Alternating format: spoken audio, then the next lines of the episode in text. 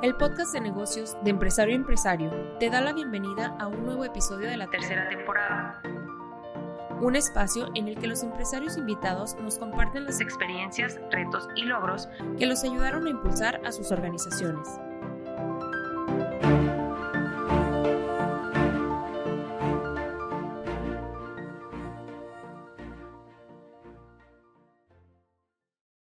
Hola, ¿qué tal a todos? Bienvenidos a la nueva temporada del podcast Empresario a Empresario que producimos en Tesselar.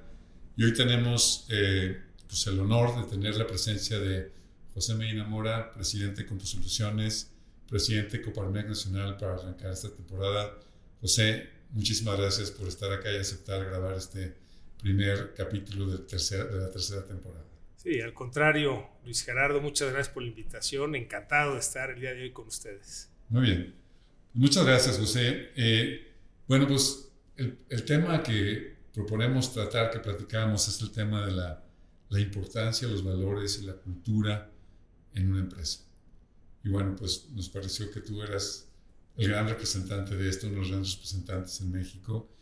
Y la primera pregunta que te quisiera hacer, José, es ¿por qué crees tú que los valores son tan importantes para una empresa? Sí.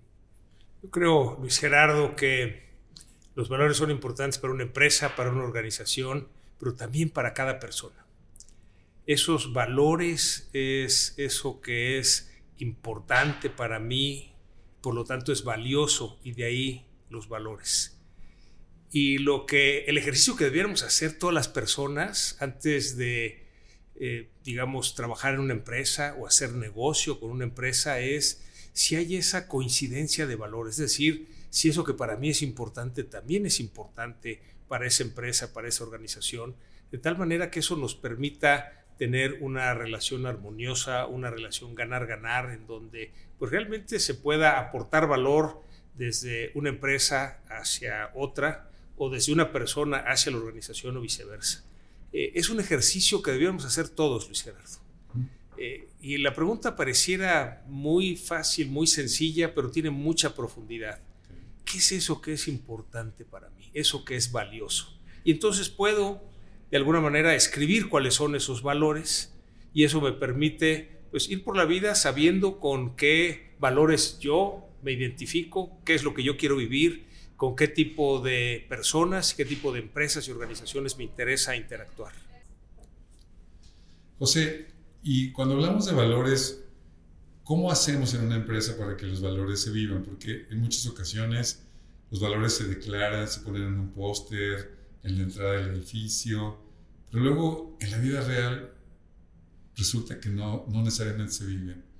Sí, yo te diría, Luis Gerardo, que lo más importante para la comunicación de los valores, para que se transmitan a nuestros colaboradores, es la vivencia diaria. Es decir, podemos declarar cuáles son nuestros valores, podemos tenerlos bien definidos en algún documento, en un manual, en un póster, pero si nuestros colaboradores no ven que en la vida diaria realmente los vivimos, eh, van a pensar que no es tan importante ese valor, que no es un valor para la empresa o para la organización. Por eso eh, el vivir los valores, es decir, que los líderes, los directivos, si piensan que un valor es importante, como el trabajo en equipo, como el servicio a los clientes, realmente estén abocados a vivirlo todos los días. Cuando decimos algo y actuamos de manera diferente, en esa incongruencia perdemos credibilidad y cuando se pierde credibilidad baja la confianza. Por eso es muy importante eh, cuando decidimos cuáles son nuestros valores y eso que es valioso, eso que es importante para nosotros. Eh, lo más importante es ser muy cuidadosos en que cada día vivamos de acuerdo con esos valores. Entiendo. José, y desde el punto de vista de empresa, tú que además eh, como presidente de Coparmex te toca convivir y conocer muchas empresas, ¿Consideras que hay algunos valores relacionados con algunos principios universales que las empresas tendríamos que voltear a ver? O sea, aquellas cosas que, que, que, pudieran parecer indispensables ante las circunstancias actuales. Sí, yo destacaría dos valores, Luis Gerardo. El primero es la integridad. Eh, en México, si algo necesitamos es una actuación con ética e integridad. Estamos quizá demasiado acostumbrados en la cultura mexicana de buscar el camino para pasarse un alto, para brincar una ley, para conseguir un permiso. Y si queremos cambiar a México, lo que realmente tenemos que hacer es que cada empresa, cada organización y cada persona vivamos con integridad. Es decir, el que respetemos la ley, el que respetemos los principios, el que respetemos a las personas también. Pero en la parte de la ética e integridad, eh, eh, desde la escuela, es decir, el no copiar en un examen, el eh, no pasarte un alto, no porque te va a multar el policía, sino porque sabes que está mal. no rebasar cierta velocidad, no porque te vayan a poner una multa, sino porque sabes que está mal. Esa es la vivencia de la integridad. Darle, desde luego, a cada quien lo que le corresponde, que es la justicia, respetar la ley, respetar los, los principios, de tal manera que podamos lograr una transformación del país. En México estamos considerados de los países en donde hay más corrupción. Y es una cruzada que aquellos países que estando entre los que más corrupción hay han logrado pasar a los que menos corrupción tienen, les ha tomado décadas. Esto quiere decir que es un tema que no podemos soltar, que tenemos que seguir trabajando año tras año hasta lograr darle la vuelta. Cuando esto lo traducimos a la empresa, Sí conocemos empresas que tienen ese principio, ese valor de la integridad y que por lo mismo se han eh, pues, distinguido precisamente por no brincarse la ley, por eh, respetar esa ley. Y de alguna manera lo que se puede ver es que en el largo plazo tiene sentido. En el largo plazo la vivencia de los valores es rentable, porque si bien es cierto que pudiera parecer que es más fácil eh, cortar el camino y llegar más rápido a la meta, esto va degradando la operación de la misma empresa y finalmente esto se, refleja en la empresa. Hay una empresa de productos alimenticios que desde que la fundaron decidieron que no daban mordida a los entonces policías federales, hoy Guardia Nacional. Entonces ya cuando los ven pasar no los detienen porque ya saben que no les van a dar. Eso es lo que tenemos que generar en cada empresa y en cada persona. Si eso lo logramos, Luis Gerardo, realmente vamos a transformar a México. Pero hay un segundo principio, un segundo principio que es la confianza. Eh, y la confianza tiene varios elementos. Eh, tiene desde luego un primer elemento que es la credibilidad, eh, es decir, hacer lo que decimos que vamos a hacer. Cuando en una organización, en una empresa, decimos que vamos a hacer algo y lo hacemos, la gente se da cuenta y dice efectivamente hay credibilidad. ¿no? Hay congruencia. Hay congruencia. Cuando hay credibilidad y congruencia sube la confianza, sube ese capital de confianza. Pero tiene otro elemento la confianza, otros dos elementos. Uno es el respeto. Es decir, si respeto a los demás como personas, y aquí, Luis Gerardo, es importante entender que si bien es cierto que en una organización tenemos distintos niveles jerárquicos, como seres humanos somos iguales. Y en ese sentido, el respeto a la persona, el respeto a la dignidad de la persona es fundamental. Una práctica para vivir el valor del respeto a la dignidad de la persona es el hablarnos de tú. De tal manera que eso nos permite reconocer, independientemente del nivel jerárquico, que como seres humanos somos iguales. Eh, y así, digamos, quien eh, se siente tratado de igual a igual, siente que es respetado como persona y entonces aumenta el nivel de confianza. Pero hay un tercer elemento de la confianza que tiene que ver con la justicia y que es el más difícil de llevar en una organización. Es decir, darle a cada quien lo que corresponde. Y así, bueno, los que tenemos hijos, pues sabemos que nos identificamos más con un hijo que con otro, o con una hija que con otra tenemos que ser conscientes de esa identificación porque si no, digamos que le daremos preferencia a aquel hijo o hija con quien nos entendemos más. Que es natural. Es natural. Eh, se dice que es el hijo o la hija consentido, ¿no? Consentida. Eh, nos pasa igual, digamos, cuando volteamos a ver a nuestros padres en relación con nuestros hermanos y siempre hay un error que es el consentido, ¿no? Eh, es natural que exista esa coincidencia, esa identificación, pero la tenemos que tener presente para tratar a todos de acuerdo con lo que les corresponde, porque si no, le estaremos dando preferencia con quien nos identificamos más.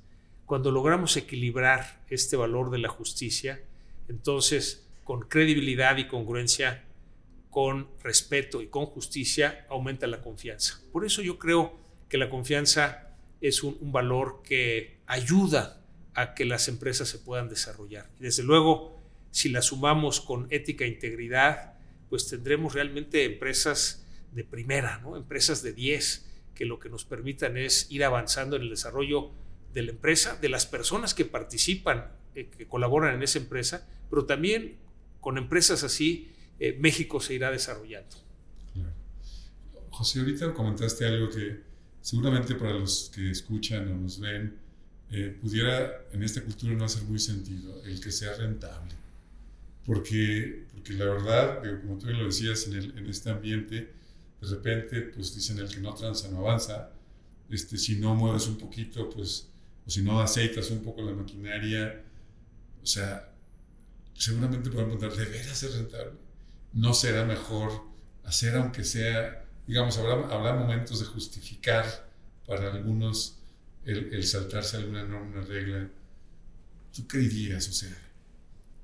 Yo te diría, Luis Gerardo, estoy convencido de que el camino adecuado, el camino correcto es cumplir con la ley, con todos sus reglamentos. Que a veces puede parecer eh, que debiéramos brincarnos las trancas, ¿no? Bien lo dices, este refrán mexicano, quien no tranza no avanza, en el corto plazo es cierto, ¿eh? O sea, obviamente que si tú ves que hay una fila muy larga para hacer un trámite y te metes a la fila, vas a salir en menos tiempo. Ese es el corto plazo. Cuando tú estás dispuesto a esperar el tiempo que sea necesario para que te toque tu turno, para que se resuelva favorablemente, esto a la larga tiene sentido y te hace más rentable. Tú conoces la, historia de este edificio en donde pues la licencia de construcción nos tardó tres años, nueve meses y quince días. Y que la razón por la cual tardó tanto tiempo es que estábamos, por un lado, dispuestos a cumplir con la ley y los reglamentos hasta eh, la última letra, pero por otro lado no estábamos dispuestos a dar ninguna contribución, aceitar la maquinaria, eh, ni hacer nada indebido. Cuando los funcionarios del ayuntamiento se dieron cuenta que efectivamente no íbamos a darles ninguna compensación porque nos entregaran esa licencia de construcción, pues simplemente revisaron que cumpliéramos la ley y una vez que se dieron cuenta que sí cumplíamos con la ley, pues nos dieron la licencia. Y esto, digamos, en el corto plazo, Luis Gerardo, decir, híjole, esperamos tres años. Un costo, claro. Tres años, nueve meses, quince días eh, habernos brincado la fila, haber dado una dádiva, nos hubiera dado la licencia más rápido, sí, sin duda. Sin embargo, no nos hubiera hecho una mejor empresa. Eh, el hecho de que los colaboradores de la empresa sepan que estamos dispuestos a esperar lo que sea necesario para que nos dieran esa licencia, ayuda en que su actuación diaria, en cualquier circunstancia que se les presente, van a actuar de la misma manera. Y así ha sido. Hay de hecho, Luis Gerardo, un caso que hizo el IPADE, con un colaborador que eh, esto era un diciembre cerca de Navidad, un cliente muy importante requería mercancía y sale la camioneta desde la oficina de Guadalajara y cuando pasa por la Piedad Michoacán, la Policía Federal lo detiene.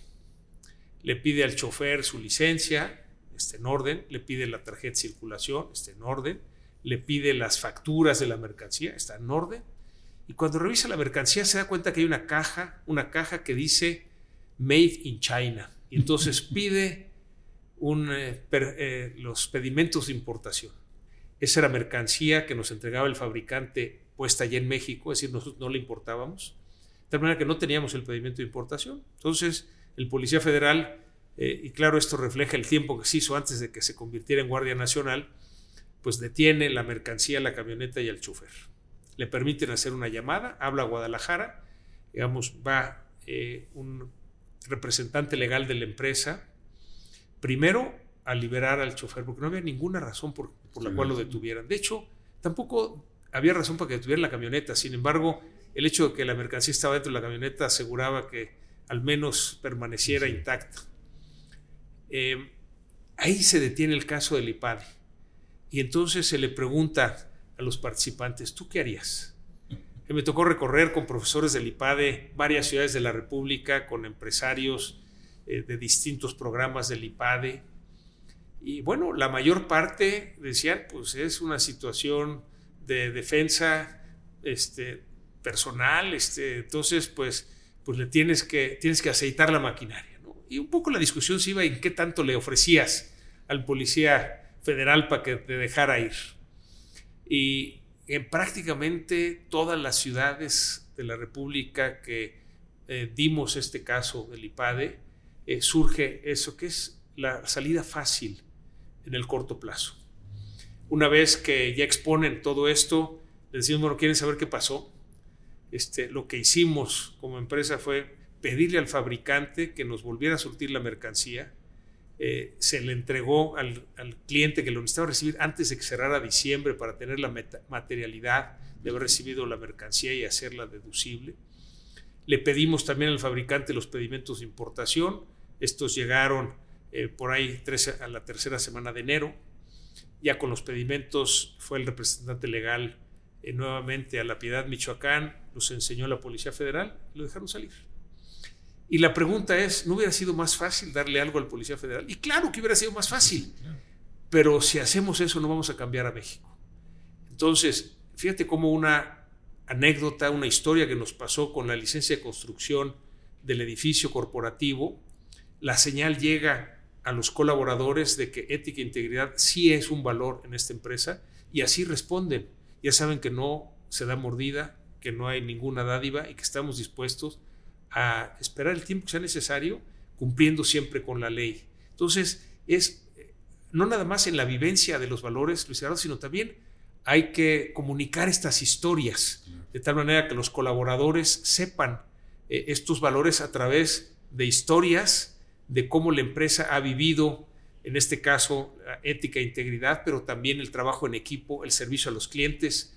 Hay un, cliente de Tesla, eh, de una implementación este, de SAP, en donde se hace una mala implementación. Y entonces, pues vamos a hablar con el cliente y el cliente dice, pues este, yo ya estaba totalmente pagado, ya se había implementado, cometimos errores en la implementación, de tal manera que el cliente nos dice, pues esto no me sirve. Entonces, asumimos el costo de volver a implementar, eh, empezamos de cero, le volvimos a implementar SAP al cliente y finalmente el cliente quedó satisfecho y no nada más eso, eh, se convirtió en uno de nuestros principales promotores. Cuando tú a los colaboradores les platicas esa anécdota y lo que estuvimos dispuestos a hacer por cumplir el compromiso que teníamos con el cliente, dicen, ah, el servicio al cliente sí es un valor aquí. Y de tal manera que se esfuerzan para con cada uno de los clientes dar ese nivel de servicio, hasta que el cliente quede satisfecho. Es decir, con aquello que nos comprometimos, lo cumplimos. Está muy claro, José. En ese sentido, eh, digamos, eh, los valores son importantes, los valores hacen que, o sea, los valores nos ayudan a que una empresa conforme sea rentable. Y, y, quizás también la pregunta sería, oye, ¿y es solamente los valores o es la estrategia los valores? ¿Qué pasa si tienes una buena estrategia pero no tienes valores o viceversa? No sé si me explico. Sí, yo creo que es tan importante los valores como la estrategia. Digamos, en casos extremos, una buena estrategia sin valores será exitosa en el corto plazo, pero eventualmente va a caer. No, va, no es una empresa que va a permanecer en largo plazo. Cuando volteamos a ver a las empresas que están en el largo plazo en el mercado, sin duda son empresas que tienen valores, pero que también tienen buena estrategia. Si nada más tienes valores pero no tienes estrategia, pues puede ser una buena persona, este, una buena empresa, pero no vas a, tener éxito. Entonces sí se requiere esa combinación, desde luego tener la claridad de la cultura de la empresa, del tipo de empresa que quieres ser, que esta se ve precisamente en los valores que viven, pero también una correcta estrategia en donde descubras cuál puede ser tu ventaja competitiva, de tal manera que le ofrezcas al mercado valor que el mercado esté dispuesto a pagar y eso te hace exitoso. Pero cuando combinas esta excelente estrategia con una vivencia de valores, tienes la rentabilidad de largo plazo. Y eh, estos valores que, que, de alguna manera se establecen, se difunden, se hacen vivencia en la empresa, pues quiero pensar que todo este tema empieza con la responsabilidad de un empresario, de un director que está a cargo y que se hace cargo de que eso suceda.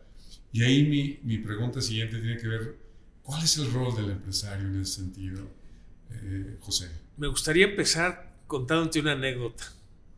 El director, que sucede con el director de una empresa que es cliente nuestro. Y la anécdota inicia cuando un eh, colaborador de esa empresa que es cliente nuestra, por cierto, ese año era nuestro cliente más importante. Eh, resulta que le falta el respeto a una colaboradora de la empresa. Y digamos que le grita, y le grita de fea manera, y entonces pues me comentan, oye, pues pasó esto. Y dije, qué lástima que haya sido con el cliente más importante que tenemos, porque es algo que no podemos tolerar. Si nosotros creemos en el valor del respeto, no podemos tolerar en la relación con un cliente que haya una falta de respeto. Entonces hablé con el director de este cliente, de esta empresa cliente nuestra. Primero le agradecí el negocio que hace con nosotros y luego le dije, mira, lamentablemente fulanito de tal que trabaja en tu empresa, este, pues le faltó el respeto a una de nuestras colaboradoras y para nosotros el respeto es un valor fundamental y no estamos dispuestos a aceptar eh, gritos en el trato con las personas. En su respuesta, Luis Gerardo me di cuenta de cómo los valores se transmiten en las empresas, porque me dijo, ah, qué burro es este, que no se da cuenta que aquí el único que grita soy yo. Entonces, bueno, el colaborador se da cuenta que el jefe le grita, pues él le grita a los demás, ¿no? Y es una empresa en donde el respeto no es un valor que se vive, porque se vale gritarle a los demás no importa que los humilles, pero también lo hacen en la relación con otras empresas y ahí es en donde precisamente tenemos que ver, relacionarnos con empresas en los que coincidamos con esos valores. No necesariamente quiere decir que tenemos que coincidir con todos los valores, pero sí valores fundamentales y ahí es donde tenemos que hacer el ejercicio, Luis Gerardo, de qué es lo que no estamos dispuestos a tolerar. Así como decimos, dentro de la empresa no estamos dispuestos a tolerar que hay una falta de respeto con ningún colaborador, pues tampoco con, en la relación con un cliente que hay una falta de respeto a un colaborador nuestro. Entonces, ese es el rol del empresario, el rol del líder, el rol del directivo, el rol del director, especialmente el director general, porque es en la cultura desde la dirección general se permea hacia abajo. De tal manera que si los que estamos abajo vemos que el director general no vive con esos valores que dice tener la empresa, pues esos valores no se van a vivir en la empresa. Es más, se van a vivir los valores de la, de la actuación diaria del director general que se permea hacia los directores, hacia los gerentes, hacia los facilitadores y hacia todos los colaboradores. Por eso es tan importante el rol del director general, porque de ahí es donde parte la cultura de la empresa. De ahí es donde tenemos que ser congruentes. Eh, si ahí falta congruencia, eh, no va a haber credibilidad y disminuye la confianza. Y probablemente no haya respeto, probablemente no haya justicia, se deteriora el ambiente, empieza a haber alta rotación y eso le pega desde luego también al, resultado, al éxito de la empresa. Sí, digo, eso al finalmente se va, se va transmitiendo, no son esas cosas que no las tienes puestas en ningún lugar necesariamente, pero van, van sucediendo y se van pasando. Y, escuchas de repente empresarios que se quejan de algunos temas que tienen que ver con esas, con cosas que no deberían suceder y, muchas veces quiero pensar, pues el, el, inicio está dentro, ¿no?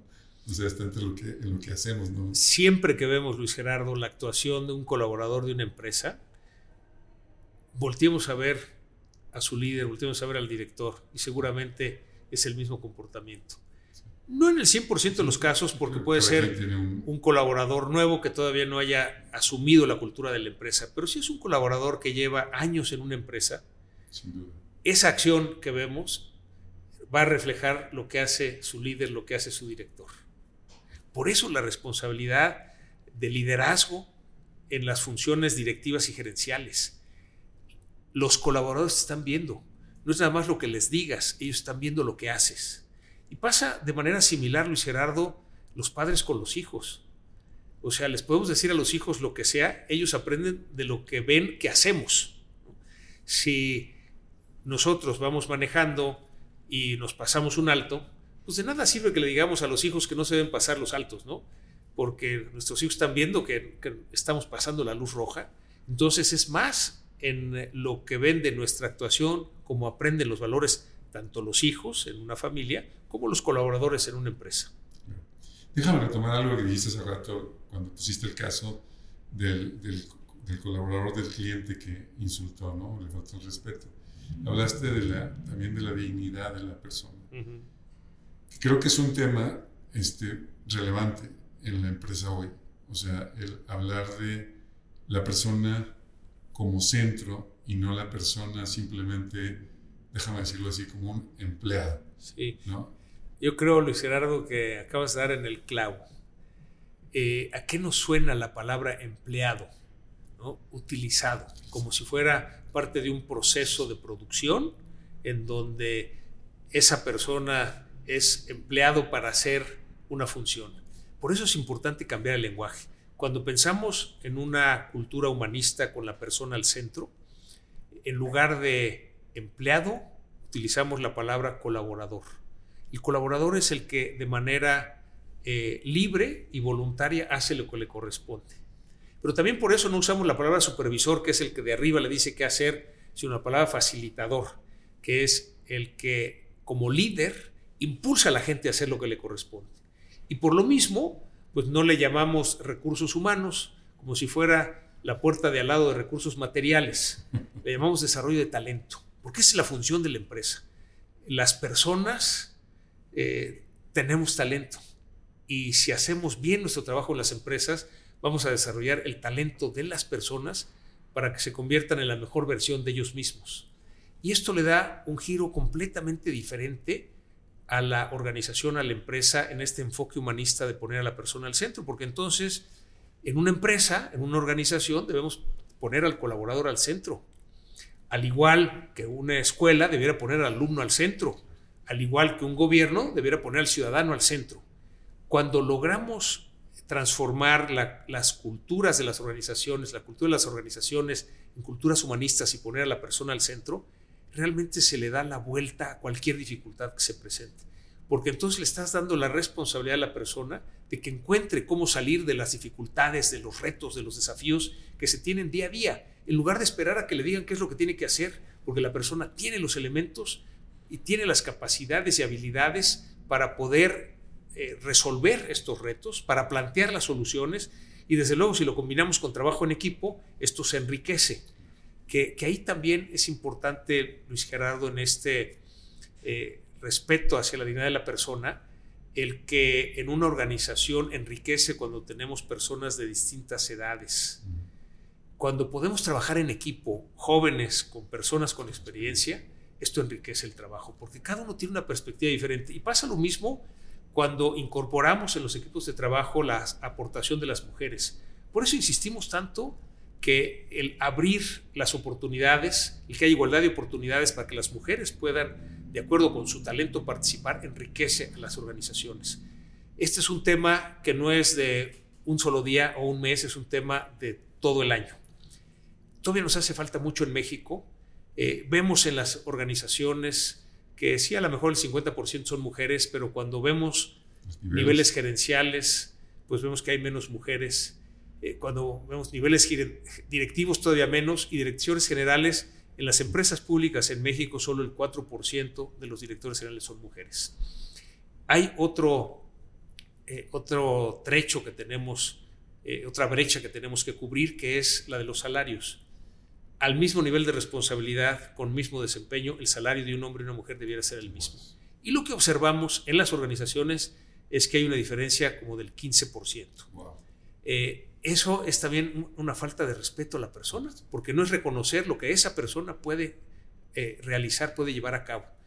Eh, y es algo que tenemos que seguir impulsando. Y eso también es un valor para la empresa, la participación de las mujeres el tratar a las mujeres como de igual a igual, y esto es fuera de, cuotas, que eso nos parece que no es el camino adecuado, sino eh, debe de ser equidad de talento, o sea, no equidad de género, sino equidad de talento. Es decir, no importa quién tenga el talento. O sea, quien tenga el talento es el que, es el que, reciba esa oportunidad, pero para eso tenemos que abrir para que haya igualdad de oportunidades. Vemos que hay empresas en donde hay prácticamente puros hombres, pero también hay empresas donde hay prácticamente puras mujeres. Lo que necesitamos es esa riqueza de convivir hombres y mujeres porque tenemos distintas perspectivas. Cuando un colaborador de una empresa ve que efectivamente hay respeto a las mujeres, hay respeto a las personas mayores, hay respeto a los jóvenes, eh, porque como seres humanos somos iguales. Entonces se transmite ese valor, el respeto a la dignidad de la persona, es decir, poner a la persona al centro, que esa es la, digamos, la clave para tener una empresa con enfoque humanista. Muy claro, José. Eh, por último, quizás me gustaría abordar, antes se nos agota el tiempo, eh, cuando hablaste de hay, hay, aquí colaboradores, hay aquí facilitadores, luego hay desarrollo de talento, que es otro de los temas que otra vez, regresando a la dignidad de la persona y la persona al centro, el talento se desarrolla, pero luego podemos encontrar una cierta resistencia ¿no? de, del desarrollo de talento. Yo, te hemos escuchado decir que en Soluciones se desarrolla el talento, no se retiene. Eh, ¿Por qué, José? Digo, seguramente que habrá quien nos escucha que, que, no le queda claro o que no comparte su opinión. Sí, bueno, eh, hay quien, cuando comentamos que la capacitación debe ser obligatoria para desarrollar precisamente el personal, esto viene de que las empresas no es un edificio, no es una denominación social, no son cuatro paredes y una oficina, las empresas somos las personas. Entonces, para que crezcan las empresas, tienen que crecer las personas. Por lo tanto, la capacitación debe ser obligatoria. Hay quien dice, no, es que si desarrollo, si capacito mi personal, me lo piratean, o se me va. Digo, bueno, es peor que no lo capacites y que se quede, ¿no? Porque entonces estás estancando el desarrollo de la empresa. Eh, concebimos en Compusoluciones, Luis Gerardo, que la responsabilidad de la empresa es la formación integral de la persona.